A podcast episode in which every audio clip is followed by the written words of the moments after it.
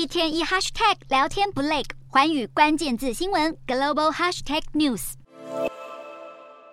美国科技巨擘微软十二日揭露，有中国骇客在美国国务卿布林肯上个月出访北京前，骇进美国政府机构的电子邮件账户。美国政府也指出，自五月以来，与中国政府相关的骇客已经入侵大约二十五个组织的电邮账户，其中至少两个是美国政府机构。所幸美方及时发现拦截。针对指控，中国外交部也随即做出回应。中方不但否认参与骇客行动，还反控美方的网军司令部才是全世界最大的骇客组织。事实上，美中双方在网络安全方面的争端已经延烧许久。西方国家遭到中国骇客入侵的消息也已不是新鲜事。但在俄乌战争焦灼之际，网络安全就显得更加重要。路透社指出，疑似为俄国对外情报局工作的骇客，在波兰一名外交官卖二手车的电邮账号砍入恶意软体，广发给驻乌克兰的二十二国使馆人员，表示要出售他在乌克兰首都基辅的一辆二手 BMW 汽车。所幸这名外交官迅速发现自己账户遭害，目前才未传出有任何重要情报外泄的消息。